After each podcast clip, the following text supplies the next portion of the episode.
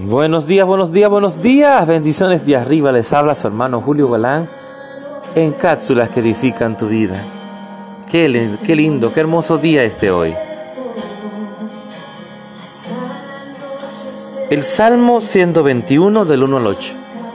Esa es nuestra base bíblica de hoy. Salmo 121 del 1 al 8. Y el tema de hoy, alza tu mirada hacia el Padre. Me gusta mucho este salmo,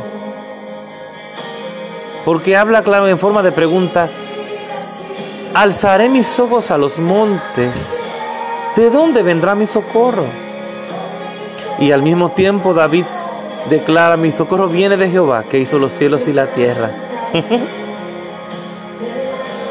Tú te puedes pensar y te pones a mitad, yo estoy seguro que tal vez muchos están pensando, Dios mío, muchas personas que no tienen a Dios todavía como su único Salvador, que no han abierto su corazón para que invitar a, entrar a Dios, al Padre bueno. Y aún muchos que ya somos cristianos, que son cristianos,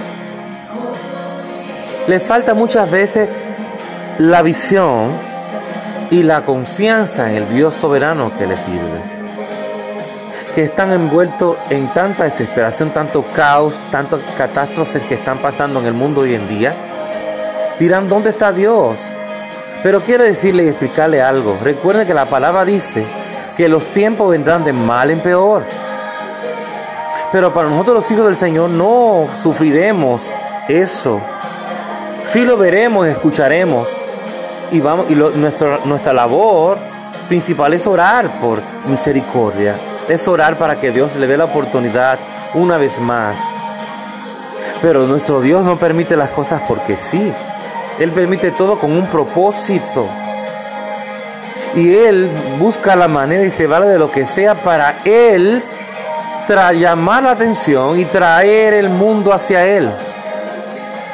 Que el mundo entienda que necesita de Él para poder seguir viviendo, para poder librarse de tantas cosas. Y aún en medio también de, de, problemas y circunstancias desagradables, el Señor promete que estará con ustedes como poderoso gigante, a los amigos que escuchan esta cápsula de hoy. Y aún los cristianos que tal vez se les ha olvidado que Dios es soberano y que Dios todo lo puede. Tenemos que recordar, quiere que recordemos que de Él es que viene nuestro socorro. ¿Mm? Como dice esa alabanza en el, fondo, la bondad de Dios, cantamos la, la bondad de Dios, porque en nuestra vida ha sido bueno. En nuestra vida ha sido tan fiel.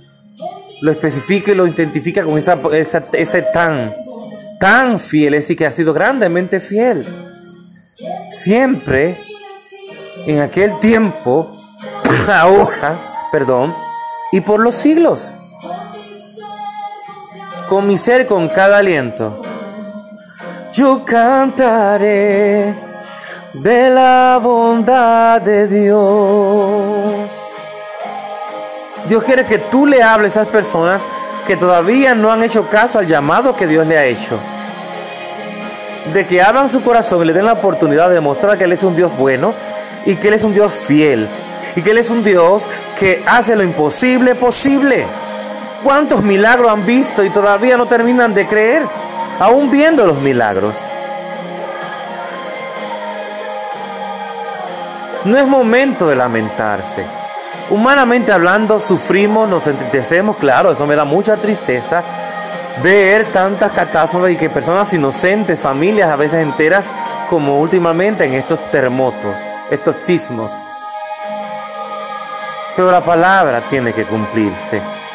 Yo solamente oro por el dolor de las familias que quedan, para aquellos que quedaron huérfanos, que el Señor le permita, le consiga una familia que le ame, que le, instruya en la palabra y lo lleve a salvación. Eso es lo que tenemos que orar.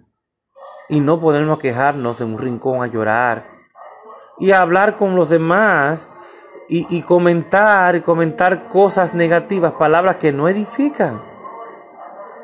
Habla palabras de bendición. Alza tu mirada al Señor. ¿eh?